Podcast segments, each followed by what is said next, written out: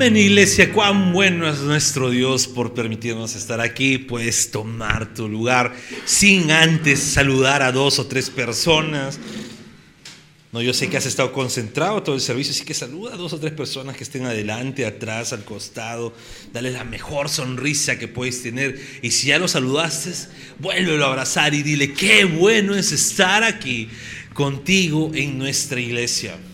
¿ok? Siempre tienes que enfocarte, dirigirte con, por nuestra iglesia. Es tu iglesia, es nuestra iglesia. Y bien, estamos empezando el año 2024. Yo sé que ya han habido unos siete días de que empezó el año, ¿no?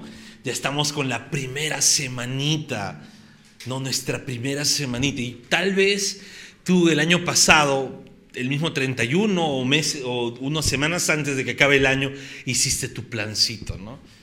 Hiciste, ¿sabes qué? Este año ahora me pongo a hacer esto, este año el lunes empiezo con dieta, este año el lunes empiezo a hacer ejercicio, este año el lunes empiezo a hacer mi devocional todos los días.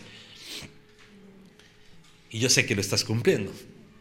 ¿Ok? ¿Amén? Ahí se quedan todos calladitos, ¿no? Hablé de dieta y todos calladitos, ¿no? No se preocupen, recién acaba de empezar el año. Eh, quiero hacer una analogía. Yo sé que no todos manejan carro aquí, pero cuando empezamos a manejar un auto, ¿no? Siempre nos llega la parte difícil cuando el auto es con caja mecánica. ¿no? Automático, juguete, no es un control, autocontrol remoto, ya está, pues no puedes manejar. Pero cuando llega la caja mecánica, uff, tú dices, qué complicado es ¿Por qué? Porque ya no, no, no es algo normal, es algo que tienes que saber la precisión del cambio de pie. Yo le soy sincero, no tengo muy poca práctica con caja mecánica. Por eso que nunca digo, ah, yo manejo, sino siempre digo, a mi hermano le pido el favor, llévame, tráeme. Él tiene más práctica en eso. ¿no? ¿Por qué? Porque es complicado. Lo más complicado es arrancar en primera. Pero hay algo más complicado con la caja mecánica. Es cuando ya llegaste a avanzar, de suerte te salió, empiezas a avanzar todo bien y llegas a parar de nuevo y tienes que volver a arrancar. Ahí empieza lo complicado porque nuevamente empieza el, el, estrés de, ¿y si se me apaga el carro? Y imagínate una subida. Uf, ya la subida ya empieza lo complicado. ¿Por qué? Porque tú sientes que sueltas y empiezas a retroceder y dices, no, bro, y se te apaga el carro. El rompemuelle es otro reto así total. ¿Por qué? Porque te puede jugar una mala pasada. Pero cuando se te apaga el carro, no vas a quedarte frustrado y vas a decir, ¿sabes qué? No, se me apagó el carro, me bajo, dejo el carro abandonado. Le soy sincero, muchas veces me ha dado ganas de hacer eso.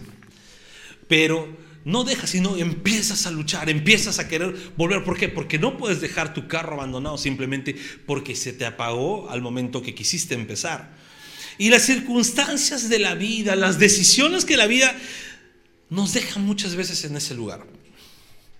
Las circunstancias de la vida nos dejan en ese lugar que, que tal vez estamos avanzando un poquito, un poquito, un poquito y de repente freno en seco freno en seco, se te vino el negocio abajo, freno en seco, el problema empezó de nuevo, freno en seco, qué sé yo, muchas cosas que puedes estar pasando tú. Volvió la enfermedad, se te despidieron del trabajo, empezaron los problemas con el jefe, empezaron las faltas de ingresos, empezaron los problemas emocionales, qué sé yo. Hay muchas formas en la vida donde empiezas y ¡prum! freno en seco y nuevamente te quedas estancado. Y tienes que volver a empezar. Yo quiero tratar este primer mensaje con este tema, empezar de nuevo. En el diseño no está, pero yo le puse esto, empezar de nuevo. ¿O oh, no? ¿Por qué? Porque muchas veces cuesta volver a empezar. Entonces, oremos al Señor para que el Señor sea guiándonos en este mensaje. Dios Todopoderoso, Gracias te doy por tu palabra. Sabemos que tú vas a guiarnos, Señor. Sabemos que tú vas a dirigirnos y vas a hacer, Señor, que tu palabra sea edificante y refrescante para nuestra vida. te damos toda la gloria, Espíritu Santo, guía mi boca para poder hablar solamente lo que tú deseas que hable. En el nombre de Jesús, amén y amén. Y bien, en la Biblia hay muchos, pueden haber muchos textos, muchas historias bíblicas en la cual pues tú vas a ver personas empezando de nuevo, empezando de cero. Y yo voy a agarrar una historia familiar. ¿Sí? Una historia familiar porque tiene que ver en la misma familia, tiene que ver de la misma, de la misma línea, aunque me voy a saltar por ahí un pariente, pero es una historia familiar.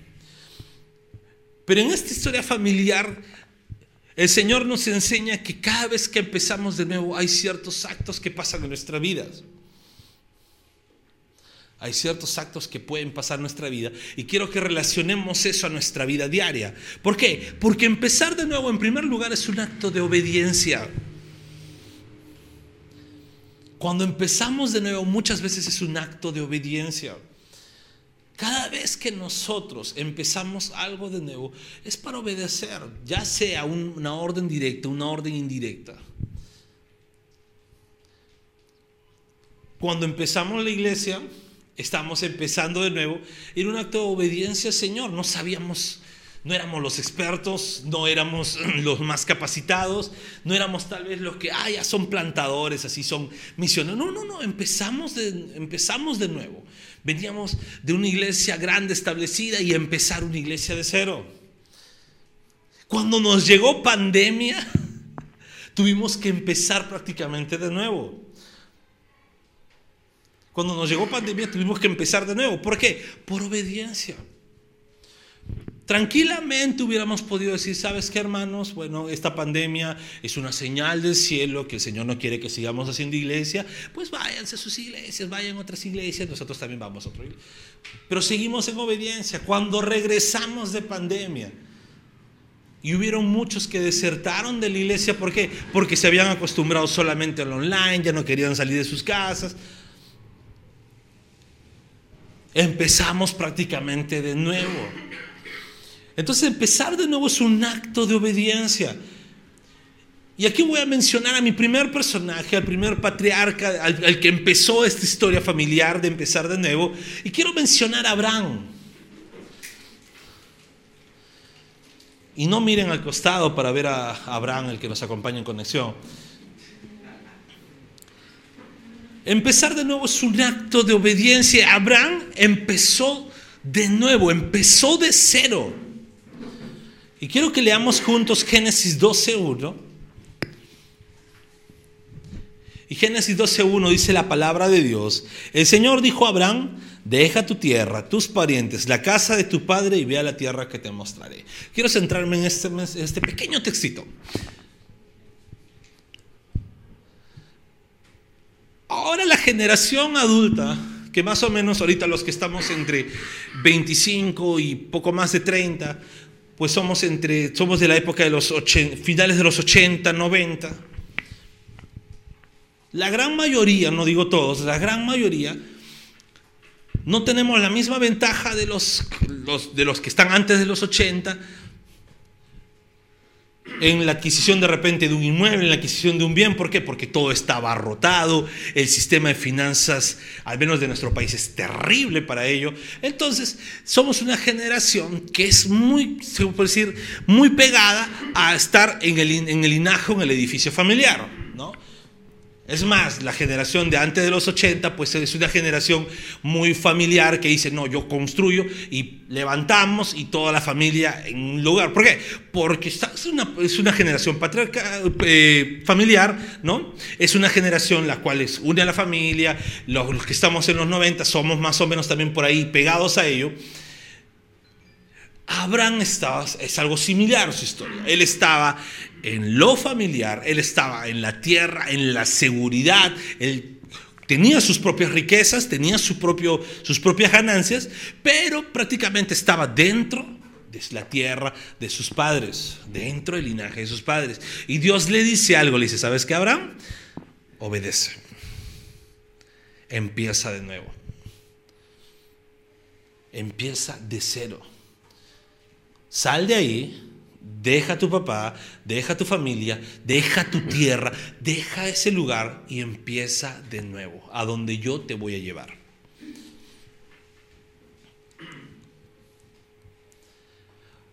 Hoy en día, muchos jóvenes les cuesta tomar una decisión sin la, aprobación de sus papás. Y no estoy hablando de adolescentes de 15 años, estoy hablando de jóvenes de más de 20. Les cuesta. No, no pueden, no toman una decisión propia, consultan al papá. Ojo, no está mal eso, eh, no está mal, no, no estoy diciendo que esté mal. ¿no? Pero es algo costoso, ¿no? Es algo así que, que, decir, oye, ¿y si, y si, y si la hago mal? ¿No? ¿Y si no me sale bien? Empiezan las dudas. Y Dios le está diciendo a Abraham, ¿sabes qué? Deja todo eso. Empieza de nuevo. Vas a ir a un lugar que yo te voy a mostrar. Vas a andar en obediencia a mi voz. ¿Cuánto nos cuesta empezar de nuevo a nosotros? ¿Cuánto nos cuesta empezar de nuevo, no? Decir, ¿sabes qué? Ya no voy a estar en este trabajo, voy a empezar de nuevo en otro. Decir, ¿sabes qué? Voy a dejar este rubro porque no me hace bien, voy a empezar otro. Estamos tan acostumbrados a la comodidad, estamos tan acostumbrados a estar estables que nos cuesta salir un poco de nuestra zona de confort. Nos cuesta salir, decir, no, dejo esto porque voy a empezar de nuevo. Dejo esto porque voy a empezar de nuevo. Y aquí Abraham empezó a obedecer la voz de Dios. Empezó de nuevo. Y fue un acto de obediencia lo que él hizo. Sí, tal vez ahí los que han leído bien el texto dicen, ah, obediencia media porque primero se llevó a su papá, se llevó a su sobrino, no se quiso despegar. Sí, pero fue obediencia a final de cuentas. Tuvo sus consecuencias, ojo. Tuvo consecuencias esa obediencia media porque, porque su papá murió lejos de su tierra. Tuvo conflictos con su sobrino, su sobrino lo metía en problemas a cada rato al pobre Abraham. Pero a final de cuentas Abraham empezó de nuevo. Entonces, empezar de nuevo es un acto de obediencia. ¿no? Y ahora, hay áreas en las cuales tú tienes que empezar de nuevo, en actos de obediencia. Y siempre voy a resaltar tres áreas, tres áreas en tu vida de las cuales tú tienes que aprender a ser obediente. ¿No? Tres áreas en las cuales tú tienes que tal vez dar un reinicio a cómo estabas trabajando dar un reinicio a cómo estaba yendo tu vida hasta, hasta en, ese entonces. Y las tres áreas siempre van a ser tu área emocional, tu área económica y tu área espiritual. Y tal vez tengas que empezar de nuevo en un área emocional. Tal vez tienes que empezar de nuevo en las áreas emocionales de tu vida. Perdonar. Tal vez tengas que sanar heridas que has tenido. Resentimientos rivalidades. Y tienes que empezar de nuevo, tienes que dar ese reinicio. No, ¿sabes qué? Empiezo de nuevo, sin prejuicios, sin conjeturas de otra persona, sin tratar de pensar por la otra persona. Y decir, voy a dar ese reinicio a mi vida. Ya hasta el año pasado, ya, ya, ya quedó ahí. Es más, ya hasta hoy en la mañana. Pero voy a empezar de nuevo por obediencia a lo que me dice la palabra. Voy a empezar de nuevo por obediencia a lo que me dice la palabra. En tu área económica igual. Muchos, muchos eh, se avalan en decir, bueno, el Señor dice que es muy difícil que rico llegue al reino de los cielos. Espérate, no está, no está hablando contra los ricos. Ah, pero tengo que buscar primero el reino de Dios y su justicia, así que no voy a buscar trabajo, me voy a buscar un lugar donde ayunar. Tampoco dice eso la Biblia. pero sí dar un reinicio tal vez a tu visión de cómo estabas manejando tu economía. Tus finanzas, cómo las estabas manejando, cómo estabas organizando tus finanzas. ¿Cómo estabas haciendo esa partición de tus bienes? ¿No? Y no te voy a dar una clase de economía porque creo que soy el peor de, de los maestros en ese lado pero sí en hacerte meditar, en que tú reflexiones cómo, hasta qué punto has estado dando, llevando tu vida económica. O tal vez tu trabajo. Mira, todos necesitamos trabajar. ¿Ok? Todos necesitamos trabajar, pero también necesitamos tener paz. Y no es correcto, y quiero, quiero hablarte de esta parte un poco. Y no es correcto que llegues súper estresado de tu trabajo. Cansado sí está bien que llegues porque tienes que trabajar. Y puedes llegar fatigado, cansado del viaje, cansado tal vez porque es un trabajo riguroso, otra vez cansado mentalmente porque es un trabajo que tienes que pensar. Pero no está bien que detestes tu trabajo. Y no está bien, ¿qué me queda? Tengo que trabajar. Muchas veces ese que me queda, tengo que trabajar, es Dios diciéndote, es momento de empezar de nuevo.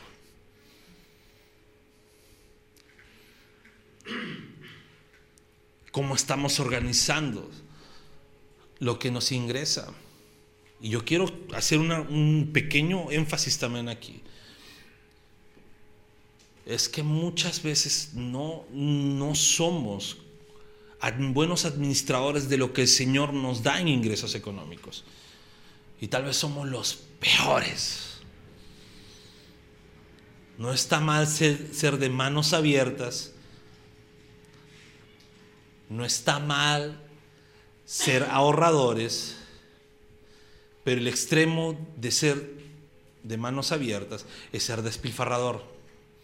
Y el extremo de ser ahorradores es ser avaro para los peruanos ser codo.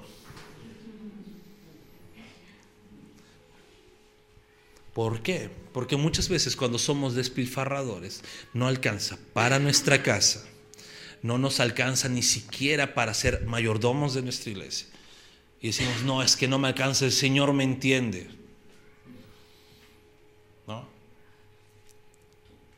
Llega la parte de la ofrenda en la iglesia y que decimos, uy, Uy, se me apagó el celular, no tengo yape. No, me olvidé la billetera. Y sí, nosotros no somos, no somos de las iglesias que te van decir, oh, si no ofrendas, que hacen maldición, estás robando. No, no, no, no, no. Pero sí hacemos énfasis en que tenemos que ser tan buenos, mayor administradores de lo que el Señor nos da. Porque la misma palabra dice que cuando el Señor nos bendice, es para nosotros bendecir a alguien más. No te estoy hablando nada fuera de la Biblia. El Señor dice que cuando el Señor nos bendice es para bendecir a alguien más. Y el Señor asimismo nos dice en su palabra que los cristianos, cada vez que se reunían, de acuerdo a cómo han prosperado, ofrendaban en su iglesia. Entonces, ahí es donde quiero, que, donde quiero hacer énfasis. Reseteemos también cómo estamos administrando nuestra iglesia nuestros ingresos. Si somos despilfarradores, lógico, no nos va a alcanzar ni para comer, ni para, ni, para ser mayordomos de nuestra iglesia. Pero también, y este es el otro extremo, es que cuando somos muy avaros de las riquezas que nos entran, también descuidamos muchas veces lo que administramos para nosotros. ¿Por qué? Porque no queremos gastar ni un céntimo más en algún gusto por ahí. Decimos, no, Y tampoco también somos codos para también ser mayordomos en nuestra iglesia. Cuidemos de los extremos, cuidémonos de esos extremos. Seamos buenos mayordomos y administradores de lo que el Señor nos da. Y tengamos un reseteo también, comenzar de nuevo lo económico. Pero, y acá es lo más importante, comencemos también de nuevo nuestro lado espiritual. Porque ya está por ahí de repente, ¿no? Y en las redes, uy, Pastor Rain se volvió un prosperity, está hablando de ofrendas. No, es necesario, pero quiero enfocarme ahora en lo más importante, en nuestro reseteo espiritual, en comenzar de nuevo espiritualmente, como acto de obediencia. Tal vez por mucho tiempo Eras de las personas que no buscaba orar todos los días y se conformaba tal vez con un Señor, buenos días, gracias. Y tal vez pones el pretexto que yo antes ponía, y los que me conocen saben que yo ponía este pretexto, no es que lloro en todo momento. Sí, buen pretexto, así que ese pretexto ya no funciona conmigo porque yo he usado ese pretexto. ¿Cuánto tiempo oras, hermano? En todo momento, oro sin cesar. No. Dar ese reseteo a decir, ¿sabes qué? Voy a separar este tiempo de mi día para orar al Señor. Este tiempo de mi día para leer la palabra. Este tiempo de mi día para reflexionar en la palabra de Dios. Mi buen amigo David siempre dice algo. Cuando nosotros decimos que no alcanza tiempo para leer la Biblia, no alcanza tiempo para orar, es que le estamos diciendo a Dios, Señor, te equivocaste en poner 24 horas al día. Deberías poner una hora más, ¿no? Como dice la canción, 25 horas al día. 8 días. Ah, se sabe en la letra, ¿no? Inconversos. Pero cuando a veces nosotros decimos eso, sí, le estamos diciendo, Señor, es que no tengo tiempo para orar. Ah, le estás diciendo a Dios que se equivocó en poner 24 horas. O sea, tú tienes una idea mejor que Dios. Decir, Señor, una horita más me alcanza. Tenemos que ser también buenos administradores del tiempo que el Señor nos da y hacer ese reseteo en nuestra vida espiritual. Decir, ¿sabes qué? Sí, voy a orar, voy a leer la palabra. No va a haber día que no me concentre en la oración. No va a haber día en que no medite en la palabra. Mi esposa es muy sabia cuando tratamos de ese tema. Ella, ella no me dice, ¿leíste? No leíste, no. Ella me dice, ¿qué has leído hoy? A ver, para que me compartas. Y yo digo, si leí ese día, Ah, rápidamente, me está tomando examen esta mujer, va a perder conmigo. Pero cuando no leí, ah, bueno, sí, tenía un tiempo de oración mientras que voy buscando ahí un texto bíblico. o si no le respondo la misma, con la misma pregunta, ¿no?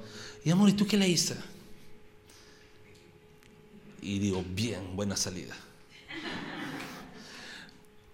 Pero de esa forma nos ayudamos. ¿Por qué? Porque es necesario. Y yo quiero decirte esto, ¿no? Si eres casado, pues apóyate en tu, en tu cónyuge, en decirle, ¿sabes qué? Vamos a leer, vamos a comprometernos en esto, en orar, en leer, en que no pase esto. Timothy Keller en su libro La oración menciona que él se propuso con su esposa en, en que no haya momentos, no haya día en que no oren juntos.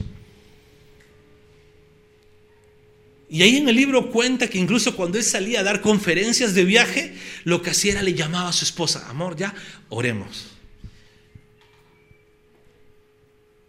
Él ya partió a la presencia de Dios, pero tenía muchos años de casado, más de 40, 50 años de casado. Y él decía, voy a orar siempre con mi esposa y no dejó de cumplir ello. Y si eres soltero, pues busca, si eres varón, busca un buen amigo, si eres mujer, busca una buena amiga en la cual se apoye en ello y diga, ayudémonos en tener ese régimen, esa disciplina de orar todos los días, de leer la palabra todos los días, refúgiate ahí en los líderes, decir, ayúdame a orar todos los días, compárteme, motívame a orar. Los líderes, los que estamos liderando, motivemos a los demás, decir, ¿sabes qué? Oremos todos los días, ¿qué es lo que has leído? Cuando conversemos ya no solamente, que hay, que hay una conversación con sentido. Demos ese reseteo en nuestra vida espiritual. Comencemos de nuevo. ¿Por qué? Porque comenzar de nuevo es un acto de obediencia. Y me concentré demasiado en este punto, continúo rápidamente. Segundo punto, empezar de nuevo es un acto de corrección para lo que antes éramos, un acto de arrepentimiento. Un acto en que empezamos a corregir errores que habíamos podido cometer. Y aquí meto a la segunda persona de esta familia, que es Jacob. Les dije que me iba a saltar un miembro de la familia. La vida de Isaac tiene muchas cosas interesantes, pero no para, para lo que este mensaje necesitaba. Y Jacob. Cuando empezó de nuevo, es que Dios le dio la oportunidad para que corrigiese su vida. Incluso el nombre Jacob significa el suplantador, ¿no? ¿Cómo nació? Agarrándole el talón a su hermano. Ahora, no estoy diciendo nada que todos los Jacob son así. ¿eh?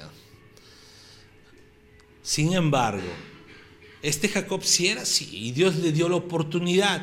Cuando él le roba la bendición de la primogenitura a su hermano, cuando le roba ese derecho y él es como que suplantó a su hermano diciéndole, yo soy ahora el primogénito,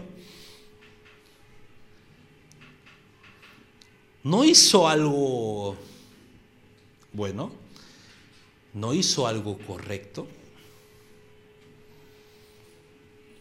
aunque puedan haber muchas enseñanzas que dicen, no, Jacob fue osado para hacer eso. Copiemos a Jacob ser osado. No, no, no, no, no. Jacob no hizo algo bueno, Jacob no hizo algo correcto. Jacob incluso hasta se aprovechó del hambre de su hermano. ¿Cuánto nos hemos aprovechado muchas veces eso para poder chantajear a nuestros hermanos, ¿no? convencerlos? Con mis hermanos tenemos una frase cuando alguien invita a alguien a comer, decimos, ah, es tu ofrenda de perdón. Esa es nuestra frase ahí entre hermanitos. Y Jacob no hizo algo bueno. Jacob no hizo algo correcto. Pero Dios le dio la oportunidad de empezar de nuevo, lejos de su tierra, lejos de su familia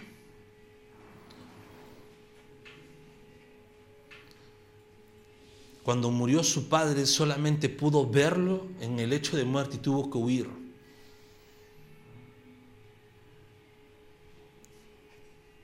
Alejando de su madre, alejándose de su mamá que se quedó prácticamente sola.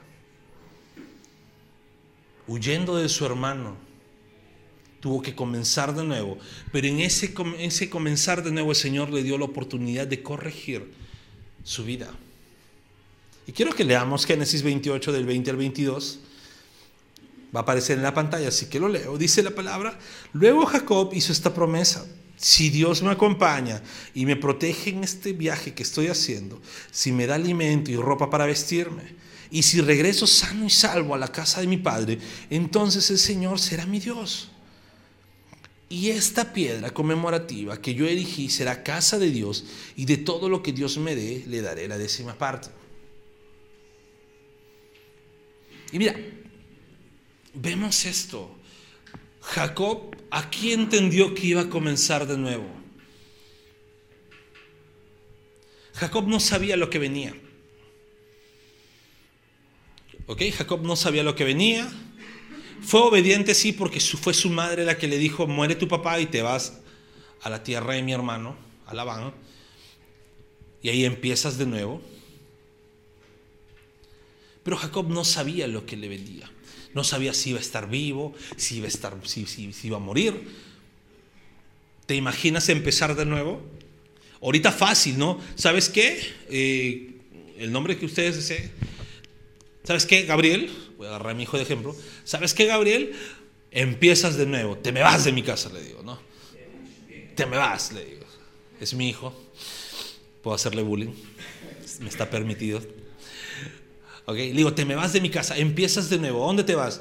Eh, te vas a Trujillo, o te vas a Arequipa, o te vas a Piura, no sé, lo mando a cualquier otro lugar. Gabriel fácilmente puede decir, ok papá, pues, agarra, coge su dinero, compra un pasaje, se va en bus tranquilo, llega allá y puede empezar de nuevo. No te estoy hablando de ese empezar de nuevo. ¿Por qué? Porque Jacob no tenía un bus interprovincial que lo lleve hasta la tierra de su tío. Jacob para ir de un lugar a otro tenía que caminar por el desierto. Y creo que todos hemos visto en los desiertos arábicos qué es lo que pasa. Alibaba los 40 ladrones, Aladino, ¿no? No sabías si ibas a estar vivo, si ibas a estar muerto. ¿Por qué? Porque es desierto, no hay nada, no hay seguridad, no hay nada. Hoy viviendo en zonas civilizadas, las carreteras son lugares peligrosos para perderse, porque siempre puede haber alguien ahí que te puede meter un tiro y quedas ahí. Y Jacob lo que estaba haciendo es yendo a empezar de nuevo en la dificultad. Todo él no sabía, pues dice, Señor, voy a esto. Y si tú me sigues, él ya había tenido una visión donde el Señor, pues ángeles bajaban y subían de en ese lugar donde se había echado a dormir. Por eso le llamó Betel, ¿no? Casa de Dios, puerta del cielo. Y sabes, Jacob dijo, voy a ir, voy a hacer las cosas bien. Si tú estás conmigo, tú vas a ser mi Dios. Y en este nuevo empezar, Jacob corrigió los errores que ya había cometido. Dios empezó a corregir su vida, a tratar con su vida cuando empezó de nuevo. Jacob era el timador, timó a su hermano, su suegro lo empezó a timar a él.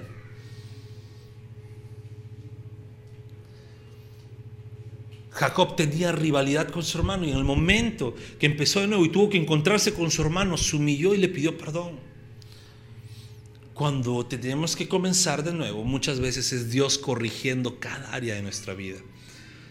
Así que empezar de nuevo es un acto de obediencia, pero también es un acto de corrección. Y esto me lleva a mi tercer punto. Comenzar de nuevo es un acto de confianza. Es un acto de confianza. Y aquí voy a mi tercer personaje, a mi tercer miembro de esta familia.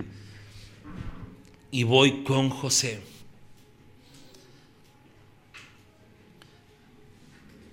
No voy a leer ningún texto bíblico que tenga que ver con José porque sería demasiado largo. Pero hay momentos, y tú lo puedes leer en Génesis. No te voy a decir el capítulo porque me gustaría que leas todo Génesis, lectura bíblica. Pero cuando vemos la historia de José, hay momentos en que José está en la cima y Dios le dice, espérate, confía, empieza de nuevo. José empieza de nuevo, nuevamente vuelve a estar con lo que podría decirse la cima y Dios le dice nuevamente, vas a empezar de nuevo, sigue confiando. Comenzar de nuevo muchas veces es un acto de confianza. José estaba en la cima cuando estaba en la casa de su padre, joven él, era el hijo favorito, era el ingreído, el último. No lo miren, pero era el último, hasta en ese entonces, luego llegó Benjamín. Pero José era el último hijo de su papá. Es más, bueno, en ese tiempo, ojo, casados no se emocionen, en ese tiempo se le permitía al varón tener muchas esposas. José era el hijo de la esposa que de verdad Jacob amaba. Jacob amaba a Raquel. Raquel era estéril y Jacob la amaba más aún. Imagínate, cuando le dio un hijo, amaba a Raquel y amaba a ese hijo más que a sus otros hijos. Es un poco gracioso, ¿no? Porque tuvo 12 hijos y solamente dos fue con Raquel. Pues es gracioso decir, pensar, amaba a Raquel, pero mira cuántos hijos se llenó. Bueno, es costumbre de esa época, así que no se emocionen los hermanos casados ahora. Pero Jacob amaba a José y José estaba en la cima. Y Dios le dice, confía, empiezas de nuevo. ¿Qué pasó? Sus hermanos lo venden. Lo venden, lo venden a mercaderes. Mercaderes que traficaban esclavos y muchos de esos esclavos pues eran mutilados, muchos de esos esclavos eran ultrajados. Pero Dios le dice a José, confía. Llega a casa de Potifar. José empieza y llega, empieza a actuar bien, empieza a ser un buen administrador, empieza José a trabajar, a ser el mejor en la casa, el mejor esclavo de la, el mejor siervo en la casa de Potifar llegó nuevamente a la cima. Potifar le había dicho a José, le había dicho, ¿sabes qué? Te encargas de toda mi casa, tú vas a ordenar todo, todos se someten a ti. Lo único que Potifar le dijo a José, ¿sabes qué? Lo único que no puedes tocar es a mi esposa. Y bueno, por obvias razones. Pero José estaba en la cima. Nuevamente, ¿no era el hijo favorito? comenzó de nuevo desde cero, pero llegó a ser el siervo favorito de la casa de Potifar. Y Dios le dice, confía, empieza de nuevo. ¿Y qué pasó? La mujer de Potifar intentó eh, seducir a José, luego engañó diciendo, ¿no? Algo como pasa ahora, ¿no? Solamente que sin redes sociales, lo que la mujer dice algo y todo el mundo apalea al hombre sin haber escuchado la versión del varón. Y lo mismo pasó. Feminismo de hace más de dos mil años. Y lo mismo pasó.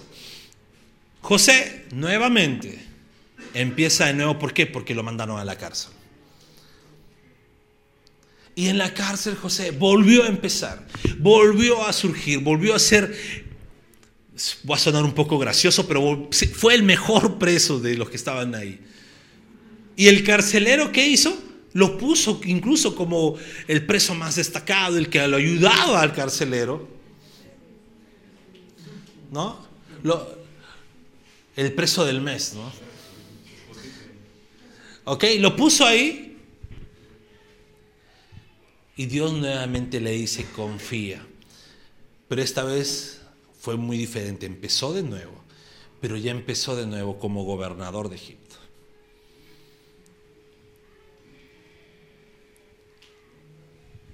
Hoy en día hay una frase muy popular. Hoy en día hay una frase muy popular, Señor, ya no me des tus mejores, ya no quiero ser tu mejor guerrero para que me das las peores batallas. ¿Por qué? Porque se te rompió una uña, porque no subió tu video de TikTok o te lo banearon y dices, ya no quiero ser, me da ansiedad. Odio mi vida, ¿no? Y empiezas a agarrar esas cosas como que, no quiero nada, ya no vuelvo a empezar, voy a empezar de cero. ¿Y qué se te caen? Se te caen proyectos, se te caen eh, oportunidades. ¿Por qué? Porque no quieres volver a empezar. Dejamos de confiar cuando tenemos que empezar de nuevo. Pero cuando empezamos de nuevo es un acto de confianza a Dios. Es un acto en el cual tú dices, Señor, no me importa si vuelvo a empezar mil veces, pero si empiezo contigo, todo va a estar bien. Y hay un texto, es un proverbios que muchas veces se emplea mal. Pues un proverbio que dice, Proverbio 24, 16, que dice, porque siete veces podrá caer el justo, pero otras tantas se levantará. Los malvados, en cambio, se hundirán en la desgracia. Ahora, esto no tiene que ver porque cuando dice siete veces cae el justo, dicen, ah, es que el justo también puede pecar. Y pensamos que cuando habla de caer es caer en pecado. no, lo que está diciendo es que la persona justa, la persona que va confiando en Dios, puede caerse, puede volver al inicio, puede estar nuevamente en lo más profundo, así como Job. Puede estar en, tantas veces yendo de nuevo al inicio como José. Pero siempre va a perseverar, siempre va a seguir avanzando. ¿Por qué? Porque empezar de nuevo es un acto de confianza que tú le das a Dios. Empezar de nuevo es un acto en el cual tú confías en el Señor. Y quiero terminar diciendo eso. Hay algo bien tajante, y yo sé que todos los que estamos aquí, o al menos la gran mayoría, estamos muy pegados a las redes sociales. Y luego en muchas redes sociales, luego de haber dado el saludo de Año Nuevo, 12, a las 12 con uno se colocó el típico meme, típico meme, bueno, Malogré mi 2024, 2025, allá vamos. Y puede ser gracioso, pero tal vez para muchos fue cierto. No conocemos a todas las personas del mundo, pero tal vez pasando un minuto de las 12, empezando el nuevo año, tal vez muchos recibieron una noticia fatal. Para muchos tal vez no fue un feliz año.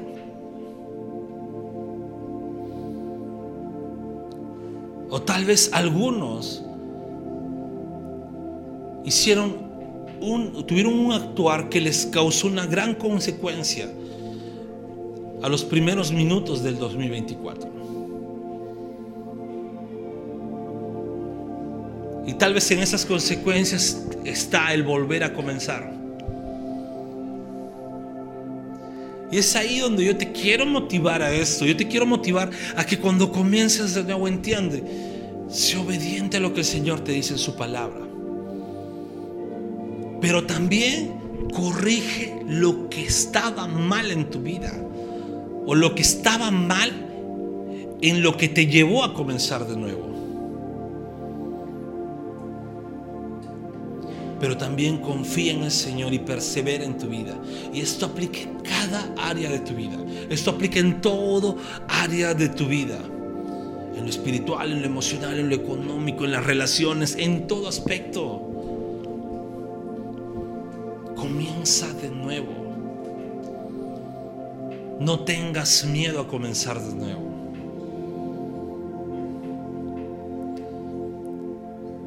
Yo no estoy en la cabeza de cada uno de ustedes.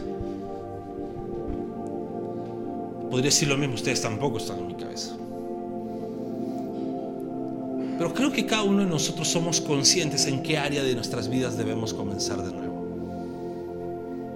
¿Qué área de nuestra vida el Señor nos dice comienza de nuevo con obediencia? ¿Ok? Con obediencia. Ojo, casados, casadas. Esto no significa comenzar de nuevo, bueno, repudio. Comienzo de nuevo. ¿Dónde hay otra filistea por ahí? No.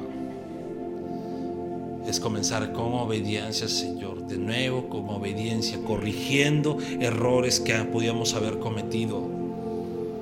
Porque de nada se trata que comiences de nuevo tu vida, que comiences de nuevo lo que estabas, lo que, de los proyectos que tenías, pero haciendo lo mismo cometiendo los mismos errores. De eso no se trata cuando dice siete veces cae el justo y vuelve a levantarse. Sino se trata de corregir, ya sea una corrección en la forma o tal vez un arrepentimiento en nuestras vidas de cómo hemos actuado. Pero también se trata de que confiemos en el Señor cuando comenzamos de. Quiero ponerlo como este ejemplo, toda pareja de casados tiene discusiones. ¿Ok? Toda pareja, es no hay matrimonio perfecto. ¿Ok? No hay matrimonio. Cuando tú veas a alguien que casado y dice, ¿y, cómo le van, cómo van las peleas? Y te dice, no, todo bien, no peleamos. Eh". O te están mintiendo o no viven juntos. A mí se me ocurren solamente esas dos opciones. ¿Por qué? Porque toda pareja tiene discusiones, desde las más sencillas hasta las más fuertes.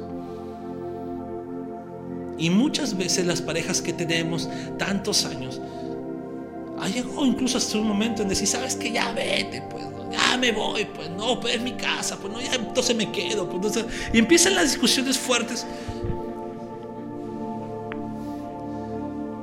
Pero cuando pasa el calor, luego conversa el hombre pide disculpas. El varón siempre ¿no? pide disculpas por ser caballero y dice, bueno, ya. Y dicen la palabra, comencemos de nuevo. Empecemos. Ahora, esto significa, estoy hablando con esta analogía, porque puede ser en cualquier área de tu vida, pero en esta analogía, ¿qué significa? Comienzas de nuevo en obediencia a la palabra del Señor, corrigiendo los errores. Voy a poner un ejemplo al azar, y voy a utilizarme de ejemplo a mí. Si yo discutí con mi esposa porque yo dejé la toalla mojada en la cama, ojo, no dejo la toalla mojada en la cama, ¿eh? pero voy a poner ejemplo a eso, creo, ¿no? Pero voy a poner de ejemplo a eso y yo digo, ya amor, ya sí, voy a cambiar eso, comencemos de nuevo. Lógico que no voy a volver a dejar o no voy, voy a tratar de no dejar la toalla mojada en la cama nuevamente. Pero también mi esposa va a tener que confiar en que yo no voy a dejar la toalla mojada en la cama. Y esto aplica en todo aspecto de tu vida. Cuando comenzamos de nuevo, obedezcamos la palabra de Dios. Es lo fundamental obedezcamos lo que el Señor nos dice.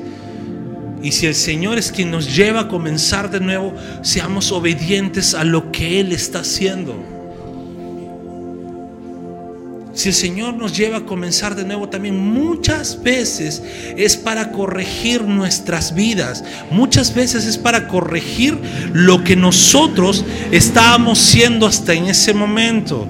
Es para corregir cómo estábamos actuando.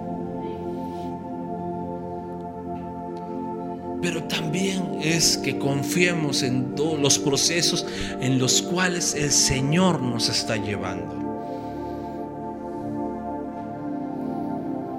los procesos por los cuales el Señor nos estaba llevando.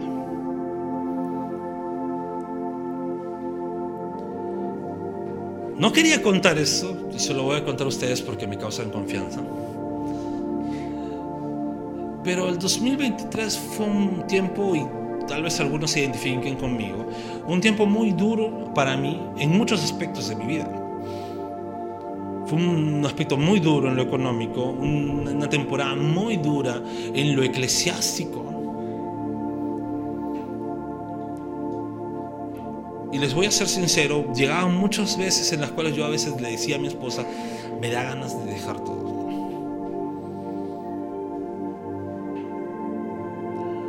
Para que no se ponga celoso, a veces lo mismo le decía a mi amigo David Trinidad.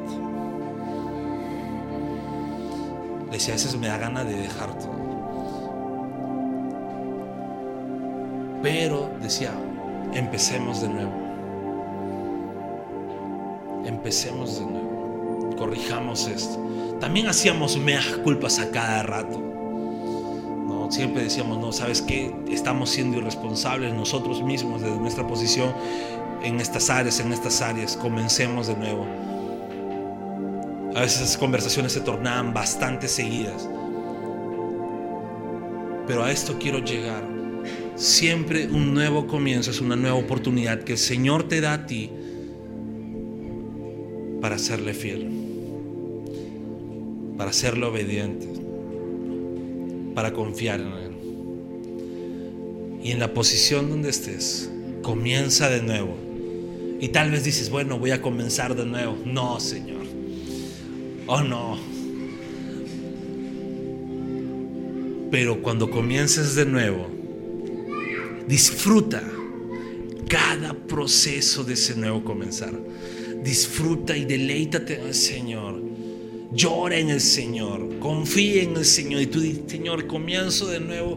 Y si me tengo que volver a parar, me paro, Señor. Y si me vuelves a tirar al suelo, me vuelvo a levantar, Señor. Pero ayúdame a ser perseverante en cada cosa que hago. Y déjame decirte esto Solo con tus fuerzas no vas a poder comenzar de nuevo. De la mano de Dios, sí.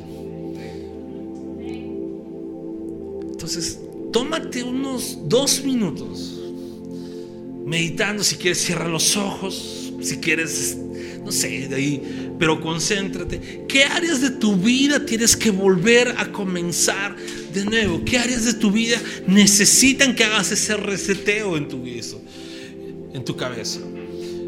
En lo emocional, tal vez hayan cosas que tienes que perdonar y empezar de nuevo, saber sobrellevar, heridas que sanar. En lo económico, tal vez haya eh, trabajos que tienes que dejar, o tal vez haya eh, rubros en los cuales te están haciendo daño a otras áreas de tu vida, porque puede pasar ello. En lo espiritual, ¿qué áreas tienes que volver a comenzar? planificar cuánto tiempo vas a orar, planificar en qué momentos del día vas a meditar la palabra, cómo lo vas a hacer, si vas a llevar un plan,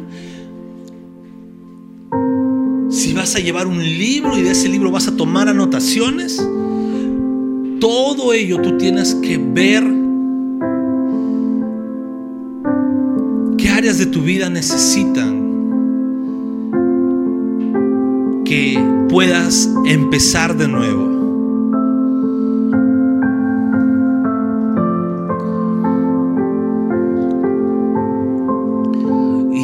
Ya, tienes en la cabeza cuáles son esas áreas, pues acompáñame a orar. A Dios.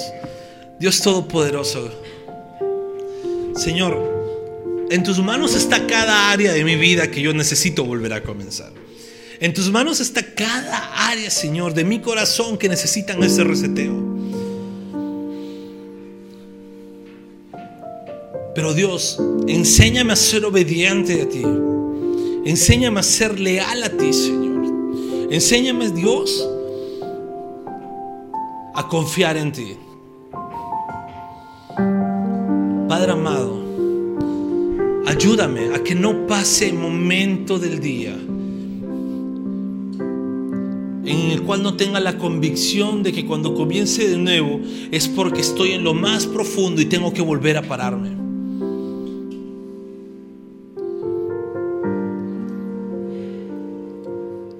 Dios, ayúdame a ser, como dice tu palabra, como esos justos que pueden caerse siete veces, pero otras tantas más se vuelven a parar, vuelven a empezar, Señor. Dame convicción, dame confianza en ti.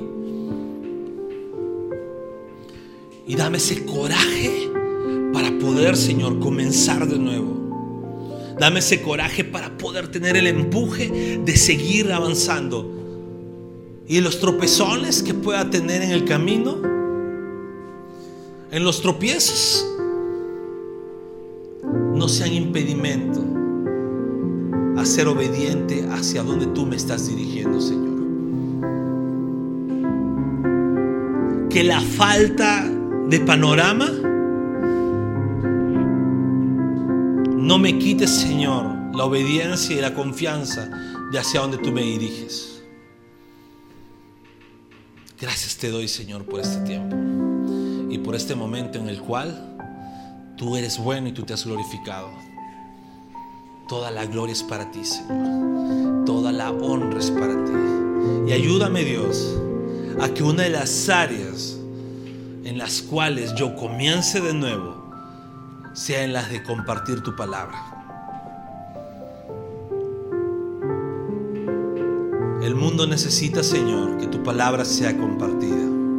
El mundo necesita empezar de nuevo una relación contigo. Pero la única manera de que empiecen de nuevo una relación contigo es que yo me pare firme en mi decisión y comience de nuevo siendo un predicador de tu palabra. Gracias por todo, Señor, lo que tú haces en nuestras vidas. Te damos toda la gloria y honra a ti y solamente a ti, nombre de Jesús. Iglesia, ponte de pie para adorarle a nuestro Dios.